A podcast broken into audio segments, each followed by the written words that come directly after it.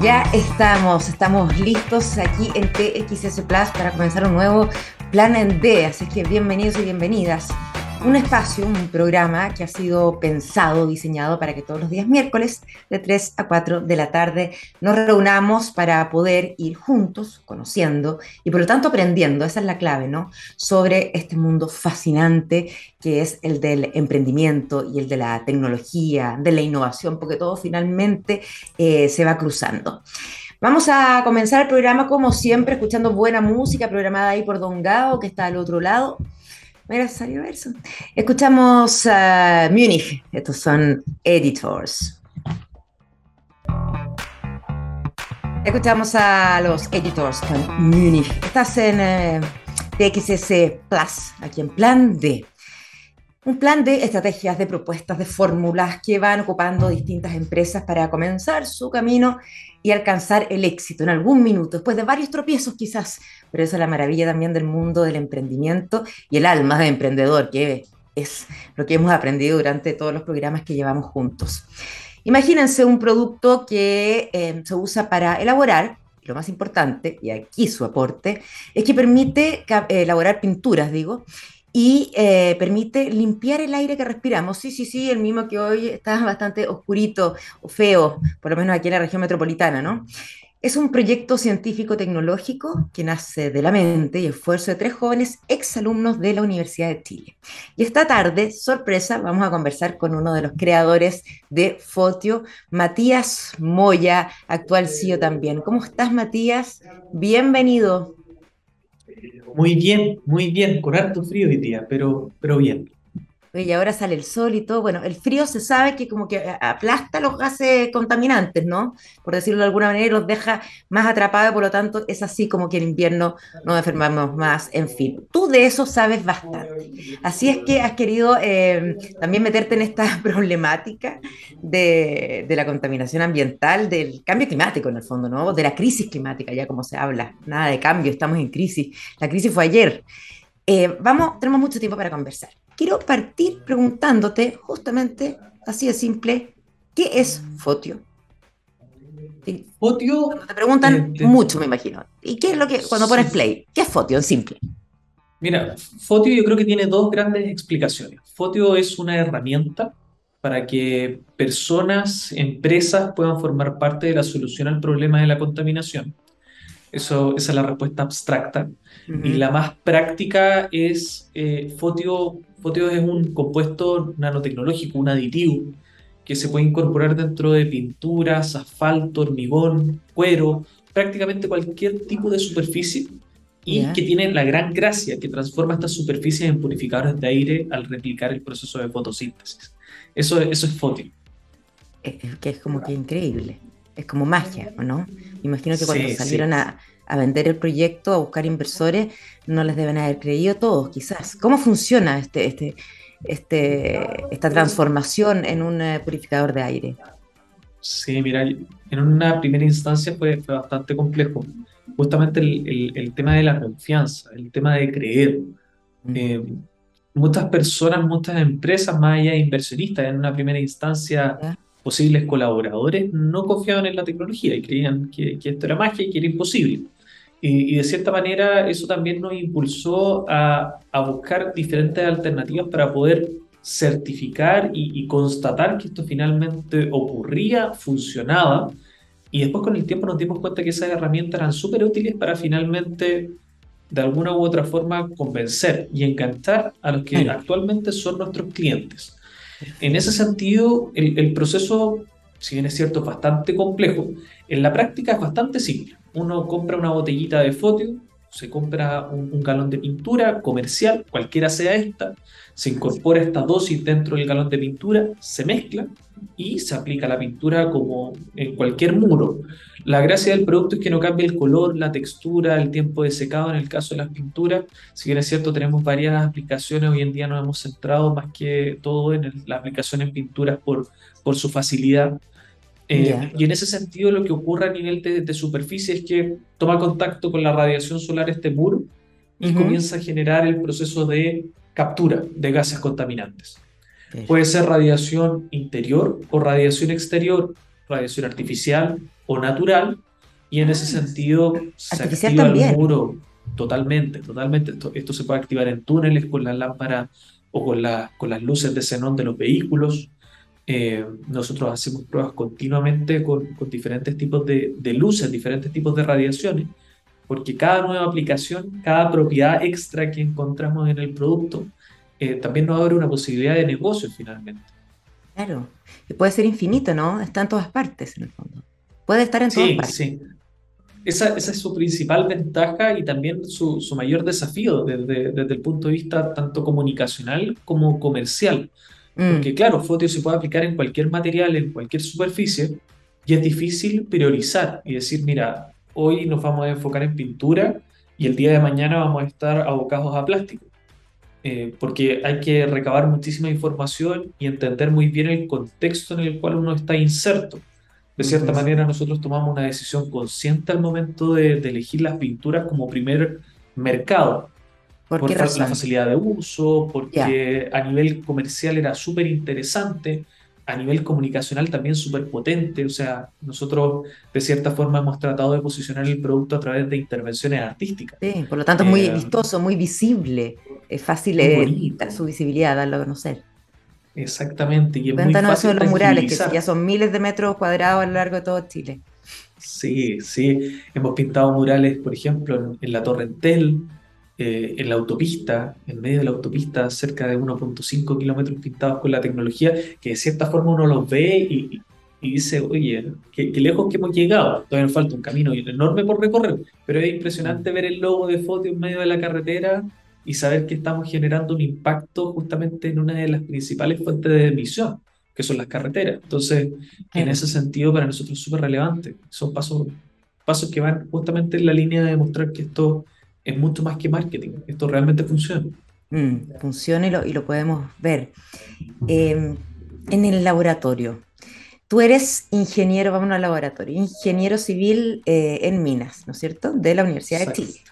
Entonces, algo te ha llamado la atención, me imagino yo, como para decir, ya, me tiro a esta gran problemática y empiezo a analizar eh, ciertos componentes químicos eh, y por ahí me voy.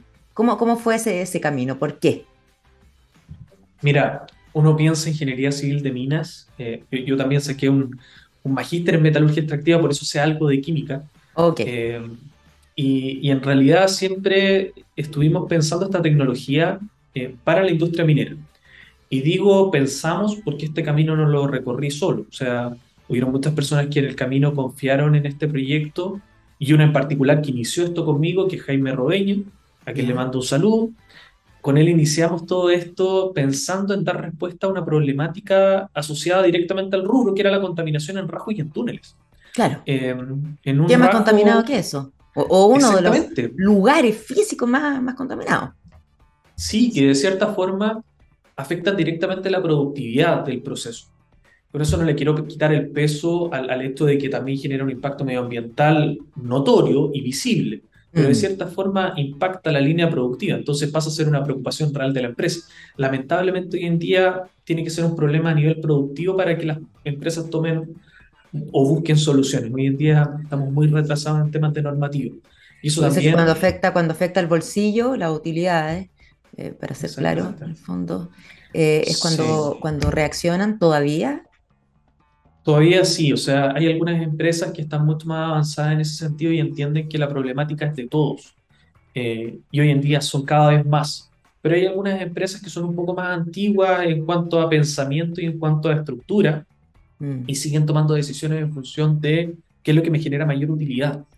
Y todavía nos seguimos encontrando con ese tipo de empresas al momento de estar trabajando en colaboración. Nuestro modelo de negocio se basa en la colaboración. O sea, nosotros buscamos empresas para poder sacar productos en conjunto. Un galón de pintura, un material estructural con, de acero, prefabricado de hormigón. Y cuando nos sentamos a la mesa, nos parece curioso que todavía nos digan cuál es el valor de esto eh, dónde disminuye el costo. en la práctica tienen que mirar un pasito más allá, en el sentido de que hoy en día los clientes de, cualquier rubro están buscando productos con propósito, productos que, mm. que, realmente cumplan esa función, pero que no generan un impacto medioambiental negativo. Y en ese sentido, Fotio viene a resolver eso. viene a resolver y a transformar elementos que hoy en día son pasivos, que, que no generan ningún tipo de impacto ni positivo ni negativo, en algo que pueda generar un impacto positivo a nivel medioambiental. Y de cierta manera eso ha permitido que Fotio avance. Pero retrotrayendo un poco la conversación a justamente el, por qué nació Fotio, fue justamente a razón de, de, la contaminación en minería. Contaminación en túneles. tú lo respiraste, tú lo respiraste, tú lo viviste, la problemática. Exactamente. Exactamente. Y de cierta manera lo, lo, lo vivimos de forma tan, tan consciente porque lo, lo, veíamos ahí, latente en todo momento, que, que, de cierta manera dijimos, ¿por qué no buscar una solución real a, a este problema? ¿Cómo, ¿Cómo poder transformar estas fuentes de emisión en algo que pudiese generar un impacto positivo a nivel medioambiental? Y de la primera idea que tuvimos... Perdón, Matías. Dale. No, no, no, que la primera idea que tuvimos fue plantar árboles directamente en, ya, en el rajo. la pala. sí, sí, de hecho me acuerdo que estuvimos, no sé, dos, tres semanas buscando cuál era el arbusto que consumía menor cantidad de agua, cuál era el que resistía a estas condiciones tan extremas dentro de la faena. Y dijimos, ya, encontramos este arbusto y esto es lo que vamos a instalar finalmente en el rajo. Hablamos con superintendentes, jefes de área y nos dijeron, esto no tiene ningún sentido. O sea, por algo nosotros no plantamos árboles dentro del rajo. Ah, claro, la idea de ustedes no es nueva, le dijeron. Totalmente. Entonces nosotros nos sentíamos todos unos innovadores, ya, ya estábamos armando la empresa. Y en la práctica no era tan fácil, o sea, el, el, problema es latente, uno cree que tiene cierta solución, pero, pero también hay que ponerla en práctica rápidamente y caerse rápido, cometer ese error rápido para poder entender, levantarse y seguir. Y, y en Matías, pero ahí, creo que son... Sí, te, escucho y muy interesante eso de, los errores y de levantarse, vamos a profundizar en eso y te voy a preguntar después directamente cuáles fueron tus errores también.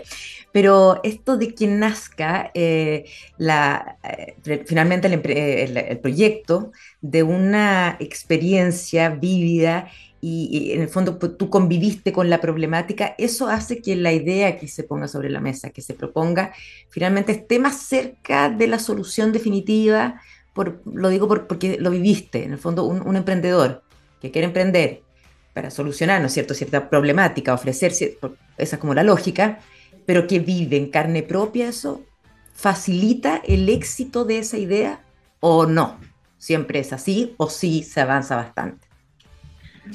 Yo creo que, que, es la base para poder crear un emprendimiento. Con esto no digo que es excluyente el hecho de tener esa experiencia, porque hay muchos emprendimientos que han nacido mirando el problema desde afuera y se ha entendido muy bien cómo resolver la problemática. Mm. Pero creo que es algo súper eh, valorable y, y algo que determina de cierta forma cómo se va a armar la solución, el hecho de entender cómo realmente la problemática y vivirla de cierta forma. Estar ahí creo que, que te da otra perspectiva el vivir demasiado la problemática también te da una visión de encasillarte simplemente en eso y no ver desde afuera cómo poder resolver el problema. Ah, y eso también es malo. Entonces, yo creo que, que, hay que tener ahí un balance entre entender qué es lo que se está haciendo, cuál es el problema que se está resolviendo, vivirlo en carne propia de cierta forma, entender a quienes está quejando, pero también mirarlo con una visión bastante general para poder encontrar la solución adecuada dado el contexto. Porque mm. acá estábamos viviendo directamente el tema de la contaminación, pero la primera solución que planteamos, que para nosotros era súper lógica, en, la práctica no lo era. Y, es porque uno se tiene que meter realmente en la problemática para entenderla con todas las aristas que eso comprende. Eh, ¿Y esa etapa puede durar bastante? Yo creo que es un aprendizaje constante. Eh, y, y, en ese sentido, Fotio lo vivimos diariamente. O sea, uno cada vez más va entendiendo qué es lo que el cliente o ese, o ese usuario anda buscando. Eh, y digo que es una búsqueda constante porque en la práctica, claro, nosotros tenemos foto hoy en día, la solución para pintura, pero actualmente también estamos entregándole a nuestros clientes una certificación de uso. Nosotros decíamos, pero ¿por qué un cliente estaría dispuesto a pagar una certificación del correcto uso y el impacto medioambiental? Eh, es porque realmente quieren tangibilizar el uso de la tecnología y decir, mira, esto lo tengo implementado en mi edificio y este es el papel que demuestra finalmente que está ahí. Entonces, Oye, tampoco te resultó, tampoco te resultó la idea del arbusto eh, ahí en el sector minero, que eh, muy raro, pero tú andas diciendo por ahí que, que lo que hacen ustedes es plantar árboles sin árboles. Exactamente, ese es el concepto. De hecho, cuento siempre la historia del, del, del, rasgo minero, porque en la práctica nos dimos cuenta que la implementación de un árbol no era viable, pero el proceso que genera el árbol eh, tenía que ser la base de nuestra tecnología. Nosotros quisimos de alguna u otra forma replicar lo que hacían los árboles sin un afán de reemplazarlos, sino que más bien de utilizar ese proceso en beneficio de eh, cualquiera que quisiera utilizar nuestra tecnología. Y de cierta manera eso nos dio un, un objetivo muy claro desde el punto de vista de lo que iba a ser Fotio en el futuro, que, que fue un camino súper difícil. O sea, trabajar con aire ya es complejo, porque mm. uno respira aire contaminado todos los días estando en las ciudades de Chile, lamentablemente. En Chile tenemos nueve de las diez ciudades más contaminadas de Latinoamérica y, y, en ese sentido no nos damos cuenta que estamos respirando aire contaminado. O sea, sigue siendo transparente el aire, invisible para nosotros la contaminación. Entonces es algo extremadamente intangible.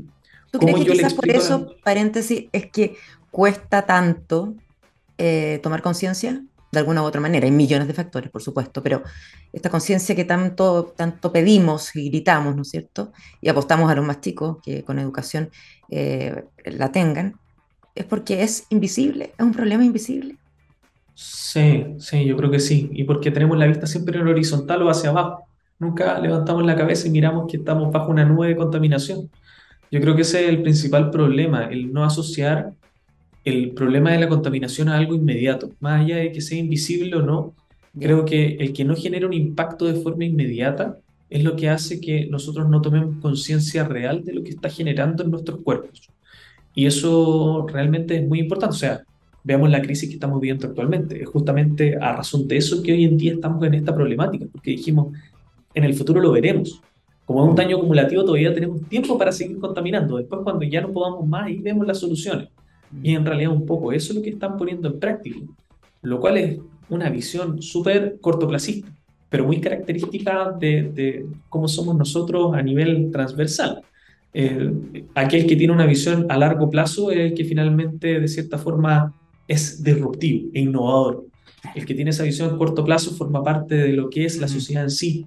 Y, y finalmente es eso lo que en, en, la práctica genera este, este gran tipo de, de problemas que nos aqueja a todos y a todas, que de cierta manera requiere justamente la colaboración de todos y todas. Y eso es lo bonito que, esa lógica que desarrollamos. Al principio de, esta conversa tú decías que, eh, que ustedes suman eh, a, la, a, la, solución, y no, no, nos suman a nosotros, a, los seres más pasivos, ¿no? no y eso es muy, es muy motivador.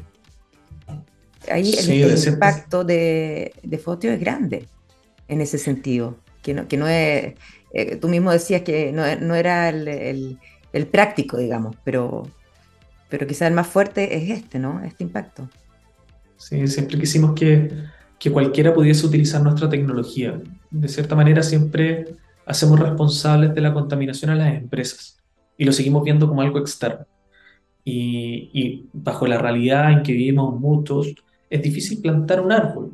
Eh, en, algún lugar. Por lo general vivimos en edificios o en zonas en donde no es tan fácil hacer eso. Entonces, de cierta manera, con Fotio fuimos buscando la alternativa de poder aportar ese granito de arena tan necesario sin un esfuerzo mayor. Porque uno pinta su casa habitualmente, o yo por lo menos... Te iba a preguntar, yo puedo llegar, comprar el producto, porque ahí después vamos a hablar que está absolutamente a la venta, por supuesto, al alcance de todos, eh, hacer eh, esta, esta mezcla que es muy básica y pintar mi casa, mi departamento, por dentro, pero también podría pintar mi casa por fuera, eh, quizá ponerme de acuerdo con el vecino y la, y la bandereta, y así vamos, vamos, vamos creciendo. Ahora, se sabe que también tiene un uso y, y, ustedes ya han incursionado en eso o lo han comprobado, ya han establecido alianzas en, en hospitales, por ejemplo. Sí, de hecho, siempre quisimos que, que, cualquiera pudiese utilizar la tecnología y desde ese punto de vista pintar es algo habitual. Siempre uno tiene algo que pintar. Es parte de, de la vida en, en, una casa, en un departamento. Es cierto. Entonces, de cierta manera, quisimos que fuese bastante simple. También pensando desde el punto de vista de la proyección en cuanto a uso a nivel industrial. En el caso de inmobiliarias, también pensar en el uso de esta tecnología como algo sencillo de aplicar. Eh, que fuese abrir la tineta de pintura, agregar la dosis correspondiente, mezclar y aplicar, así de sencillo. Desde ese punto de vista, creo que, que, la aplicación en pintura, claro, abre muchísimas alternativas y, y, es bastante democrática, una palabra que está muy de moda hoy en día, pero, pero de cierta forma democratizamos el acceso al aire puro.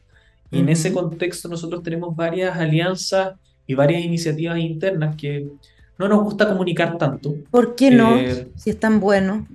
Porque en la práctica no, no queremos que, que, se malentienda el, finalmente el motivo por el cual nosotros estamos haciendo este tipo de iniciativas porque nosotros habitualmente tenemos colaboraciones con hospitales, con centros oncológicos, en donde vamos a pintar directamente con fotos, no necesariamente un mural, sino que aplicamos directamente la pintura, con un afán de mejorar la calidad de vida de las personas que están ahí, mejorar realmente la calidad del aire que respiran. También tenemos otras iniciativas en colegios, en donde nosotros donamos el producto, aquí no hay una comercialización del producto como tal, en ninguno de los dos casos, y aplicamos directamente la tecnología en localidades que hoy en día son llamadas zonas de, sacrificio, en donde finalmente tenemos grandes cantidades de contaminación, Putucaví, Quintero, hemos hecho alguna intervención en, en Tiltil, en Santiago también varias veces, entonces finalmente estamos buscando la forma de poder realmente impactar la vida de las personas y tener ese triple impacto que de cierta forma queremos que caracterice lo que es Fotio. El, el ambiental es inmediato, o sea, es el core de lo que es Fotio el económico de cierta forma también es tangible, pero ese social también queremos que sea latente. Y a través de estas iniciativas, a través de la colaboración con, con artistas, con empresas que, que, de cierta forma nos dan esa posibilidad de acercarnos a la comunidad, es que finalmente impactamos la vida de las personas. Hoy en día tenemos iniciativas en donde pintamos directamente murales en colegios, pintamos canchas. Eh, actualmente con una importante empresa estamos haciendo eso, pintar una cancha cada mes en alguna comunidad dentro de Santiago. Mira. Totalmente, o sea, y, hacemos partícipes. Gana la comunidad, ganan ustedes, eh, gana la empresa, o sea, si lo, ponemos así, ¿no? Pero claro. suena más bonito el, impacto, el triple impacto. Y el sector público, porque tú hablabas de intervenciones, eh, ¿cuándo se podría soñar con penetrar quizás ahí, ¿ah? eh, en el sector público y hacer de esto una política? ¿Lo sueñan, lo, ven en el horizonte? Sí, o sea, siempre ha estado en nosotros el hecho de poder trabajar con municipalidades, con instituciones públicas, eh, pero son caminos un poquito más lentos. Mm. Eh, sobre todo, bueno, viendo el contexto, las preocupaciones están en otro lado y de cierta manera seguir ese camino también es un poco más, más largo placista, en el sentido de que hay a mucha gente que, que convencer, muchos actores que meter dentro de la conversación para finalmente llegar a esa implementación. Si, si algún emprendedor tiene como objetivo el tema de, de tener un modelo de negocio B2G directamente asociado al gobierno, eh, creo que se tiene que armar de paciencia, de cierta forma, porque la toma de decisiones no es como uno esperaría. Sí, sí, pero actualmente hay algunas municipalidades que se han sumado a esta revolución, como nosotros denominamos, ah, eh, como por ejemplo la municipalidad de Viña, eh, tenemos una estrecha relación con ellos, estamos haciendo muchas intervenciones, eh, también con la Municipalidad de La Reina, actualmente, bueno, hace dos semanas atrás nos reunimos con el alcalde y, actualmente estamos viendo alternativas de implementación. Em, y también la Municipalidad de Quinta Normal, estamos viendo varias alternativas para poder ver bien quién es esa persona a la cual tenemos que sentar a la mesa para impulsar esto creo que, que, los alcaldes son tomadores de decisiones importantes, pero ya mm. cuando se empieza a, a, llegar al área chica, también tenemos que tener involucrado a gente que esté más en la operación misma. Y, y, de cierta forma, creo que lo estamos haciendo bien, estamos partiendo con algunos proyectos que, que a nosotros de cierta forma nos llaman la atención, que, que llaman la atención de las personas, hacer intervenciones no, ya no solamente artísticas, sino que intervenciones como tal, en vía pública, aplicar la tecnología en pintura de alto tráfico, en, edificios municipales. Bueno, Palacio de la Moneda. Sería un sueño. La próxima vez que haya una restauración, ahí está Fotio. Muy simbólico. Sí, no, Fotio, tiene que estar en todas partes. Matías. tenemos varios sueños, queremos avanzar. Esa es la idea. Cuando empezaron a soñar, y, y estaba esta idea, ya, la idea, y después, uff, hay que meterse un laboratorio aquí y, tú no, todavía no sabían según estoy viendo por la fecha, mucho de química en ese momento. Y entonces te empieza, em, uno empieza, empezaste, yo no, para nada, a buscar alianzas con gente que aporte esos conocimientos y así hacer equipo y empezar a trabajar en lugar físico. Ahí hablemos un poco del rol que ha jugado también la Universidad de Chile. En, en todo esto, porque tuvieron que meterse, ¿cuánto, ¿y cuántos años o meses estuvieron adentro de un laboratorio? Seguimos metidos dentro de un laboratorio, ahora más que antes. Pasa en un laboratorio Sí, sí, de esto, bueno, partimos todo esto en pandemia, 2020, ahí recién comenzó todo el, crecimiento como empresa. Yo hago esa distinción, o sea, antes del 2020 esto era una idea, un proyecto muy interesante que desarrollamos prácticamente en nuestras casas, practicamos, transformamos nuestras casas en laboratorios de cierta manera.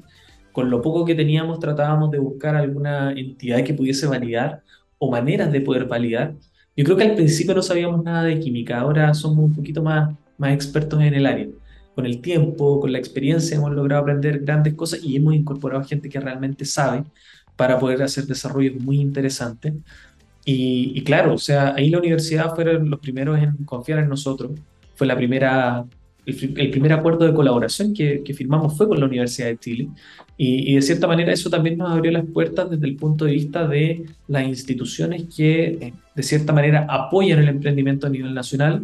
Yo no puedo dejar de dar las gracias a Corfo, que fue fundamental. O sea, de cierta manera la Universidad de Chile nos prestó todo el apoyo para esas postulaciones. Tuvimos la suerte de, adjudicarnos muchos fondos desde Corfo. Tuvimos el apoyo también de, de InnoVSAT, de KnowHave Chile, a quienes les mando un saludo, que fueron súper importantes porque creyeron cuando esto recién era una idea, cuando era una muy buena idea, pero de una muy buena idea tiene que pasar a, una buena empresa. Y eso es un camino súper largo. Entonces, en ese sentido, en el 2020 tuvimos esa suerte de ganar muchos fondos y ahí recién pasamos finalmente al laboratorio. Laboratorios que ahora están ubicados en Ciudad Empresarial. Bueno, desde un principio han estado ubicados ahí y estamos trabajando ahí prácticamente todos los días. Es difícil hacer teletrabajo cuando, cuando uno tiene que estar metiendo las manos en la masa en el laboratorio. hemos, Tratado, hemos tratado de implementar el formato híbrido, pero poco viable. No se complique más la vida, si ya. ya esto tiene Tratamos de innovar por, todo, por todos lados. Claro. ¿Cuándo se pasa a ser empresa? Cuando un emprendedor dice, ya, no voy a hablar más de mi emprendimiento, sino que voy a hablar de mi empresa. Qué, difícil pregunta, porque en realidad yo no siento todavía que seamos empresa. Eh, siento muy, muy honesto. Creo que, a ver, tenemos clientes, ventas recurrentes, proyectos muy grandes, pero siento que todavía nos falta dar un paso en, en cuanto a, a visibilidad. Yo creo que vamos a, vamos a hacer empresa cuando yo pare a alguien en la calle y le pregunte qué foto y diga, purifican el aire. No sé cómo, pero purifican el aire o, me suena a sustentabilidad. Yo, yo, creo que ese es el gran paso, pero creo que ahí lo estoy confundiendo con gran empresa.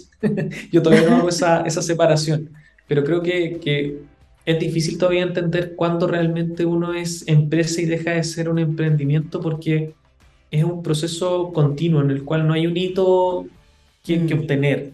No, no es llegué hasta acá y finalmente puedo decir que lo soy. Soy una empresa armada y bien constituida de cierta manera, eso te lo va a decir, por un lado, las ventas, obviamente, o sea, lamentablemente esto requiere financiamiento, pero también por otro lado te lo va a decir el, esa búsqueda constante de los clientes por tu solución.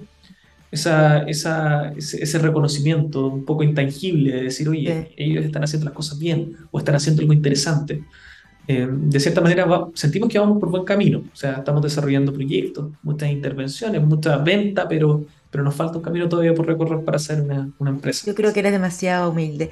Matías, y ahora, ustedes además eh, siguen emprendiendo todo el tiempo, ¿no? En aplicar esto en, nueva, en nuevas superficies, en quizás capturar más, más tipos de gases, porque cuando decimos capturamos la contaminación o el aire cochino a través de esta nanotecnología, en el fondo no es solamente el CO2.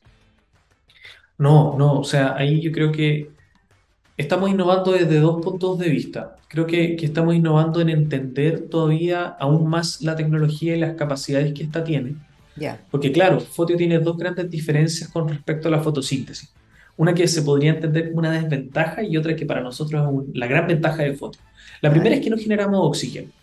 Y eso en una primera instancia puede sonar como una desventaja porque claro, o sea, fotosíntesis es generación de oxígeno y captura de CO2 pero de cierta forma para nosotros es una gran ventaja porque nuestros competidores no son los árboles, no, no es el plancton. Finalmente, de cierta forma, son las otras medidas para mitigar el impacto medioambiental. Entonces, Fotio tiene esa capacidad de ser bastante flexible y, de cierta forma darle vida a infraestructura que hoy en día no la tiene, carreteras, edificios, casas. Por otro lado, la innovación radica también en ver qué otros gases somos capaces de tratar, evaluar sistemas cada vez más complejos. Claro. Eh, el principio sigue siendo el mismo, pero, pero cada vez el entendimiento de cómo funciona Fotio va cambiando y también las formas en que vamos incorporando el material en otras superficies. Ese es el mayor desafío que estamos afrontando actualmente, porque a medida que nos vamos haciendo más conocidos, más empresas van llegando a nosotros y nos dicen, oye, pero ¿podría aplicarlo acá? Llegan con ideas locas, como por ejemplo, me podría tatuar con foto o teñir el pelo con y claramente se las descartamos. Pero hay otras ideas que son súper Tengo un pelo sustentable, así. Claro, claro. No, si hay gente que, que, ha querido hacer unas implementaciones muy locas, muy creativas, pero, pero que son poco viables a nivel técnico. Pero, pero otras muy interesantes, como por ejemplo el cuero sintético. O sea, nosotros nunca pensamos que íbamos a estar sacando, por ejemplo, unas zapatillas con foto. Cuestiones que ya son una realidad. O sea, ¿Se pueden comprar eh, o se puede hacer todavía? No. sí, sí. O sea, ahora vamos a hacer un lanzamiento oficial. No, no, no me la puedo jugar ahí con fechas todavía porque es una colaboración con otra mm. startup pero, pero vamos a lanzar unas zapatillas sustentables, estas de, de materiales reciclados y que descontaminan y purifican el aire. Eh, y para nosotros era súper relevante mostrar que Fotio es eso, que es una plataforma que se puede aplicar en cualquier parte. Uno puede decir, ya, una zapatilla a lo mejor no, no, genera tanto impacto. Sí, pero le estamos dando esta propiedad a cualquier cosa finalmente. Vamos a lanzar, por ejemplo, sillones con, con, con una importante empresa, eh, con, con, el mismo material que van a ser directamente dos árboles en tu living que estamos transformando un sillón directamente en un purificador de aire. O sea, por metro cuadrado, Fotio tiene un impacto equivalente al que generan dos árboles maduros. Puede cambiar un poco dependiendo del contexto, pero finalmente es eso, ese es el impacto. Nuestra propuesta de valor radica en eso. Por metro cuadrado, dos equivaldría a dos árboles maduros, dices tú. Maduros, sí. Y eso lo pudieron comprobar claramente para certificarlo. Exactamente, ahí yo creo que, que, la parte clave fue la validación y con quién validamos. O sea, en Chile al menos realizamos todas las pruebas a través de un tercero, no podíamos ser juez y parte, y ese tercero en este caso es la Universidad Católica. De hecho, el envase dice producto validado por la Pontificia Universidad Católica de Chile. Para nosotros era súper relevante para poder tener ese respaldo, es decir, esto realmente funciona. Tú no lo vas a ver, pero va a estar generando este impacto. Y a nivel internacional también estamos revalidando la tecnología con laboratorios en Estados Unidos. De hecho, parte del equipo va a viajar ahora nuevamente a California en, en octubre para seguir haciendo esas validaciones, seguir haciendo ese, ese, ese proceso de, de, entender cómo se puede replicar lo que hicimos acá en Chile en Estados Unidos, que también es un proceso complejo, pero creo que ahí generamos una, una alianza súper virtuosa con la universidad. Uno siempre se queja o siempre escucha quejarse a otras personas de que la universidad no conversa con, con, la industria, pero acá tenemos un caso en el cual conversamos muy bien. Foto entonces avanzando en pintar el mundo, ¿ah? transformarlo en un gran árbol, lo encuentro precioso. Vamos a la música y vamos a seguir conversando con Matías aquí sobre, sobre Foto y todo lo que hace y hará, y ha hecho, por supuesto, ¿ah? porque estoy bien impresionada, la verdad, creo que todos quienes nos están eh, viendo y escuchando también. Esto es The Police con Roxanne en plan D TXS Plus. Seguimos conversando aquí, seguimos conversando aquí en eh, plan D TXS Plus con eh, Matías Moya, CEO fundador de Fotio, que nos tiene fascinados a todos también con esta Fotio Revolución. Y nos quedamos, Matías, conversando de, eh, de, las proyecciones hacia afuera de ustedes, que vuelven a ir a, California, eso se escucha, vamos a ir de nuevo parte del equipo a California. O sea, a ver, cuéntanos en qué minuto empezaron a mirar hacia afuera, empezaron a, a ver, o las primeras conversaciones para llevar esta idea e implementarla allá de Chile. ¿Cuándo fue eso? Yo creo que todo partió el año 2021 probablemente, cuando empezamos a ver ya el, tema de la internacionalización como algo real, pero, pero creo que tengo que retrotraer un poco esa historia a, cuando comenzamos, porque creo que, que, parte importante de este crecimiento que hemos tenido es justamente el equipo, o sea, haber encontrado esas personas adecuadas para poder comenzar el emprendimiento creo que fue fundamental. Ya te mencionaba Jaime, mm. Constanza que se nos unió después, que también le mando un saludo, Daniel, eh, después todos los, expertos en química que de cierta forma y nanotecnología que nos permitieron tener un equipo robusto para poder afrontar las etapas que se venían. Para armar ese equipo necesitamos justamente fondos en ese momento. Y esos fondos en una primera instancia vinieron inmediatamente desde Corfo, eh, a través de sugerencias de innovación, a través de sugerencias de emprendimiento mediante incubadoras, eh, incubadoras como InnovaUSAT, OpenBUTEF, posteriormente también hubs de transferencia tecnológica.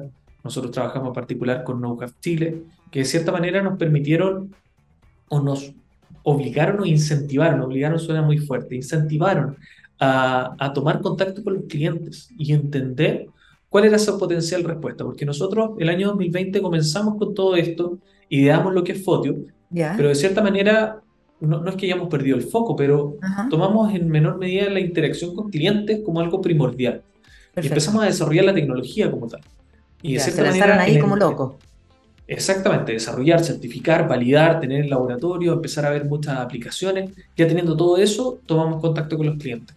Pero de cierta forma hay que hacer las dos cosas a la vez. Y es complicado hacerlo, porque claramente las prioridades van cambiando. Pero creo que es súper relevante tomar ese contacto para, de cierta manera, entender qué anda buscando esa persona, qué anda buscando esa empresa, para ir amoldando esa propuesta. Y, creo que ahí eh, hubs de transferencia tecnológica como KnowHub fueron súper importantes porque nos sentaron a la mesa con, con, empresas relevantes, ya no solamente de Chile, sino que con empresas directamente en Estados Unidos. Tuvimos nosotros también la suerte de participar de algunos concursos. Creo que los dos grandes elementos que nos permitieron crecer y pensar en esa internacionalización fueron fondos y concursos. Eh, y de cierta manera nos, hicimos expertos en postulaciones a Corfo y PIT. Eh, era como nuestra especialidad, o sea, teníamos que, que, de cierta forma explicar muy bien, hacerlo todo en tres minutos, en un minuto, español, inglés y salir. Tuvimos la suerte de que, de que el proyecto fue muy llamativo para muchas personas ganamos hartos concursos a nivel nacional, se nos dio la posibilidad también de viajar al extranjero con la tecnología. Hemos estado en Dinamarca, en Estados Unidos, en Francia, representando a Chile con la tecnología en finales mundiales de emprendimiento, cuestiones impensadas para nosotros cuando empezamos todo esto, que de cierta forma nos dieron un bagaje de, entender bien cuál es la mirada que tenemos en Chile. Que, que, Chile, de nuevo, es un muy buen lugar para poder pilotear tecnología, un lugar muy bueno para hacer crecer tecnología, pero no es el mundo. Y uno tiene que pensar inmediatamente con esa visión desde el punto de vista de internacionalizar posteriormente lo que uno está haciendo. Y ese acercamiento inmediato con, con, empresas a nivel internacional también nos sirvió para, para darnos cuenta que teníamos que buscar otras validaciones, que, que tal vez una validación en Chile no era suficiente para una empresa en Europa, en Estados Unidos, que teníamos que buscar un laboratorio también allá. Eh, y de cierta forma, gracias a los concursos, también se fue dando este proceso de internacionalización. O sea, cuando nos escuchaban en algún lugar que, era Fotio, eh, nos decían, oye, esto es maravilloso, ven, siéntate a la mesa. Y cada, cada reacción era distinta, o sea, muy, muy cultural también eso. O sea, recuerdo muy bien cuando presentamos en Estados Unidos y estábamos en, en, eh, en Riverside, presentamos, hicimos el pitch, y cuando dijimos cuánta plata habíamos levantado hasta el momento, la gente se paró a aplaudir, a gritar. Y a mí nunca me había pasado que en un pitch se sentaran, se, se, levantaran a gritar y a Fue muy, fue muy curioso. Y claro, después la gente se acercó y, querían implementar fotos en todas partes, querían hacer intervenciones, aplicaciones.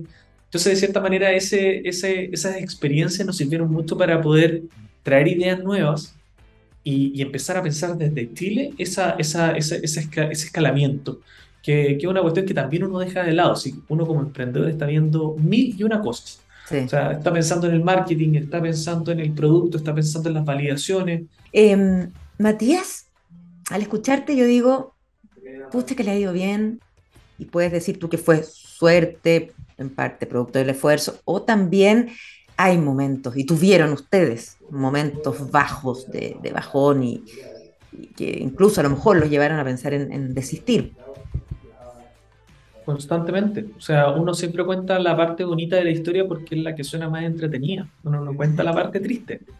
Eh, y yo personalmente no me gusta tampoco contarla mucho porque no, no es algo que, que, sea parte de lo que es el emprendimiento, pero de cierta forma lo define. Eh, es algo inherente a lo que es Fotio. El, a ver, cuando comenzamos el año 2020 con la empresa, como te dije, nosotros partimos el 2017 con la idea, pero no pasaba de ser una idea. O sea, con, con Jaime nos reuníamos después de, del trabajo a, a, pensar que era Fotio los fines de semana, con Constanza veíamos cosas. Eh, después se fueron incorporando otras personas, pero también era en el horario después de trabajo. O sea, pensamos en Fotio como un proyecto casi universitario. Bien, cómo dar ese siguiente paso. Y fue en, en, diciembre del año 2019 cuando yo decido renunciar a mi trabajo. Yo estaba trabajando como consultor y, y, de cierta manera dar ese paso creo que fue algo bastante difícil y bastante jugado. Totalmente, totalmente. O sea, de cierta manera no, no teníamos claridad mucha de, de, qué era Fotio todavía, quiénes iban a ser nuestros potenciales clientes, pero teníamos pero requería de tiempo. de que esto era Sí, requería tiempo completo y requería mucha dedicación finalmente. Y de cierta manera fue por eso que tomamos la decisión. O sea, fue una conversación bien, bien dura, tanto yo con mi polola, con Jaime, mi socio, de pensar, ya, ¿cómo lo hacemos? ¿Quién, quién da el primer salto? Y, claro, decidí hacerlo yo. Eh, estuvimos seis meses sin, sin, sin ninguna respuesta positiva estábamos viendo cómo, cómo avanzar, buscando fondos, buscando las mejores alternativas. Ahí fue justo cuando empezamos a trabajar con la Universidad de Chile, postulamos a fondos concursables y después al mes 6, recién al mes 6, nos dijeron sí, se adjudicaron estos fondos, avancemos. Y ahí apareció InnoSat y todas las incubadoras y nos empezaron a prestar apoyo. Por eso yo estoy tan agradecido de ellos en una primera instancia porque claramente confiaron en esto cuando era recién una idea teníamos una prueba de concepto, teníamos ciertas validaciones, pero no mucho más. O sea, no era el foto que estamos viendo hoy en día. Eh, y de cierta manera ese fue, fue, fue, un momento bastante complejo, en donde todos los días yo y, todo el equipo decíamos, oye, varios meses. ¿tiene sentido o no? Y sin recibir eh, nada. Nada. Entonces, claro, fue, haciendo estirar el, chicle de ahorro sí que había, porque es complicado además el año, ¿no? Totalmente. Entonces fue, fue complicado desde todo punto de vista. No, no teníamos, en ese entonces no habíamos hecho ninguna, nada, o sea, ninguna implementación, solo validaciones a través de, de muy buenos comentarios después de participar en algunos concursos internacionales. De esto, nuestra primera aparición en prensa fue a razón de un concurso y eso nos motivó y dijimos, oye, a lo mejor usted tiene algo de sentido. Todavía me acuerdo porque fue un, diario en, en, España, que habíamos ganado un concurso en Argentina. Parecía todo un sueño, porque fue el primer concurso en el cual participamos, fuimos a Argentina, presentamos y ganamos, pero ahí se acabó. O sea, volvimos a Chile y seguíamos con nuestros trabajos. Y de cierta manera nos empezamos a cuestionar y a decir, oye, esta cuestión tiene, tiene algo que, que a lo mejor nos podría hacer pensar que esto puede ser una empresa. Y fue por eso que empezamos a tomar esa, esa decisión. Después Jaime dejó su trabajo al poco tiempo después. Constanza después se nos unió, bueno, Daniel también al tiempo completo. Y, y ahí se empezó a armar todo. Ahí empezaron a aparecer otros cuestionamientos, que era el tema de, oye, necesitamos certificaciones. La gente nos está diciendo realmente que esto es magia. Y no en el buen sentido. No nos está diciendo, oye, esto suena mágico, lo quiero. No, suena magia, no te creo. Entonces, de cierta manera, tuvimos que encontrar esas alianzas que nos permitieran avanzar y sustentar lo que nosotros ya sabíamos a nivel técnico. Nosotros teníamos muchas validaciones, sabíamos que esto funcionaba, pero faltaba que alguien más lo dijese. Y, ahí estuvimos, creo que nueve meses buscando alguna institución que fuese capaz de validar lo que era Fotio. Y, y encontramos en la Universidad Católica un partner estratégico fundamental, o sea, que, que, estaba muy abierto a colaborar con emprendimientos, con empresas. Y más allá de la institución, encontramos personas muy, muy comprometidas y que estaban muy, muy claros de qué es lo que estábamos haciendo, que tenía sentido y que, y que también querían formar parte de esto. Entonces, sí, sí. de cierta manera, fue súper gratificante. Ese match que se empieza a hacer eh, con algunas personas ¿ah? Que, que, son clave. Algunos dicen que son que suerte, otros que son redes. El punto es que en el minuto que se hace, magia también. Creo que un poquito de todo de esto. ¿Sí? Yo, yo, creo que es la mezcla de, de todos esos elementos lo que finalmente te permite avanzar en cualquier tipo de proyecto yo creo que se conjugaron ciertas cosas, estuvimos en el momento correcto muchas veces.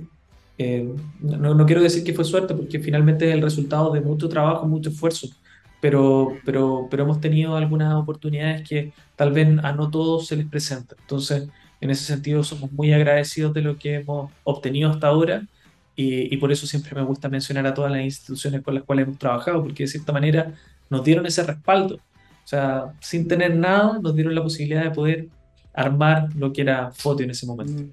Y lo que por supuesto, no ser ingrato, ¿no es cierto, Matías?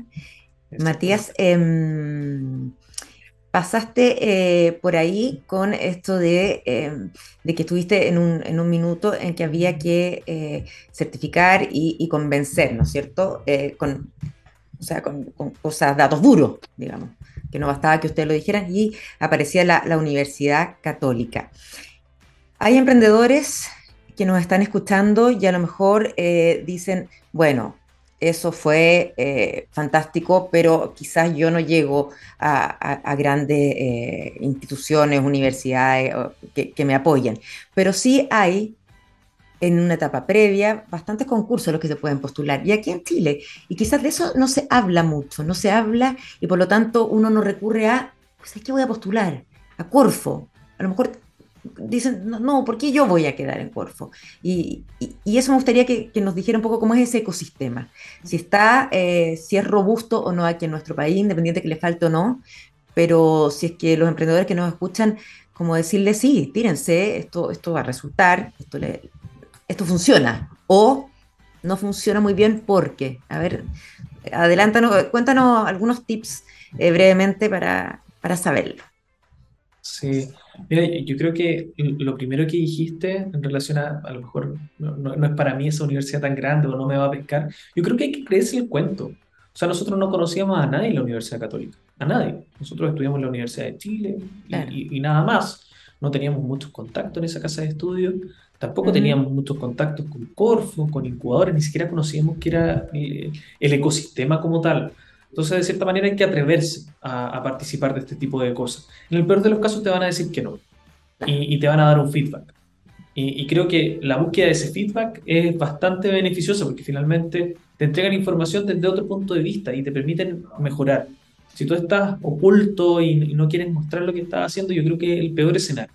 Que de cierta manera no estás mostrando lo que estás haciendo y no te permite eso avanzar y entender qué estás haciendo mal. Yo creo que eso es lo fundamental, entender que uno va a cometer muchos errores y asumirlos rápido. Eh, y en ese, en ese sentido, en el ecosistema nacional hay muchísimas oportunidades. Tenemos por un lado instituciones ya establecidas que entregan financiamiento, en donde tenemos a Corfo con sus dos gerencias, gerencia de innovación asociada a proyectos puntuales en donde uno puede participar como persona o como empresa y que directamente financian proyectos de innovación. Proyectos de innovación que se pueden ejecutar de forma interna, en donde tenemos proyectos como, o financiamientos como Credivalida, Consolida y Expande, Escala Innovación, y otros proyectos que consisten, o otros fondos, pero mejor dicho, que consisten en tercerizar esa innovación. Es decir, oye, yo tengo este problema, pero no tengo las capacidades de poder hacer o, o crear esta solución. Pero sé que esta otra empresa lo hace. Entonces Corfo te entrega el financiamiento para pagarle a ese tercero para que te desarrolle algo para ti. Buenísimo. Y ahí están elementos como Súmate Innovar, por ejemplo.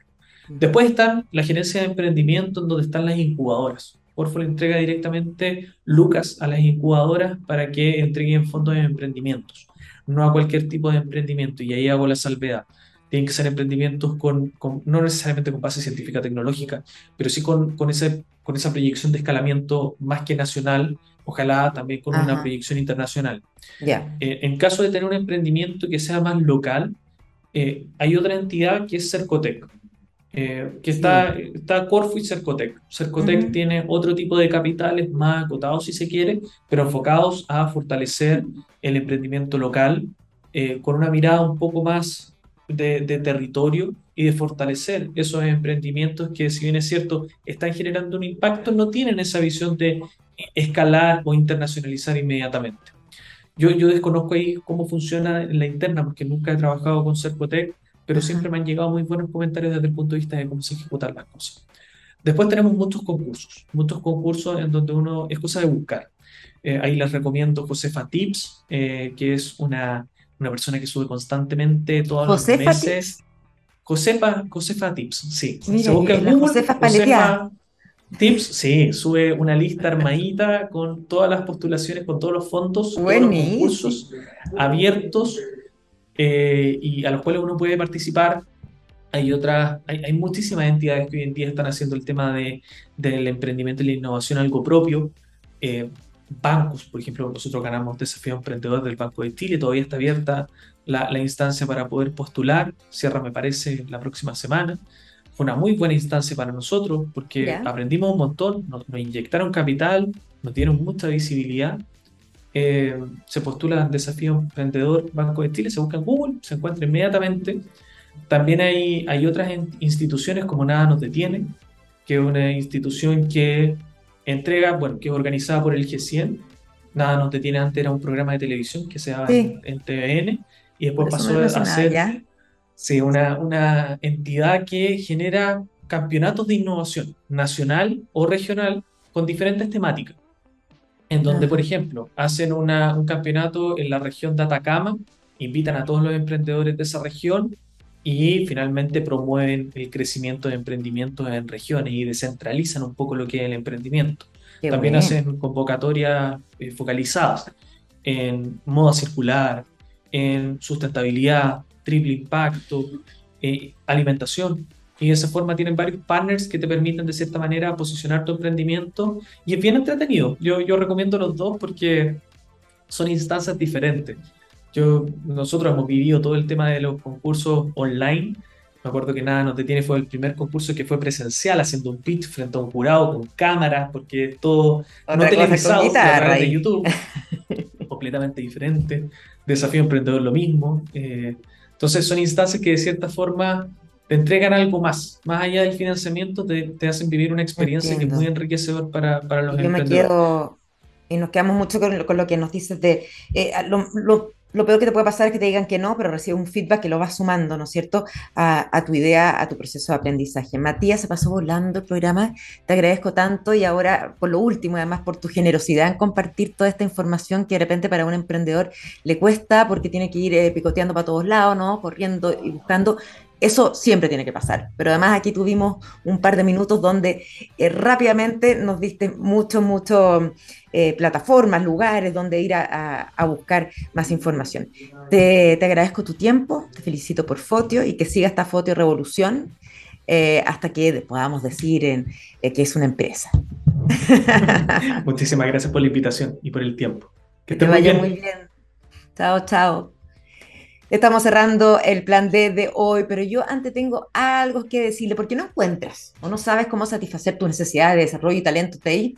Kibernum ofrece capacidades flexibles para evolucionar tu negocio al siguiente nivel, garantizándote talento TI más allá de nuestras fronteras, desarrollando equipos de alto rendimiento y entregando el entrenamiento que llevará a tus equipos a su máximo potencial. Junto a nosotros encontrarás un partner para escalar tu negocio. Visita kibernum.com e impulsemos juntos la evolución digital. Gabo, son las 4 de la tarde con dos minutos. Cerramos esto con música. Entonces nos despedimos hasta el próximo miércoles. Esto es Muse con Starlight. Que tengan una excelente tarde. Chao, chao, chao equipo.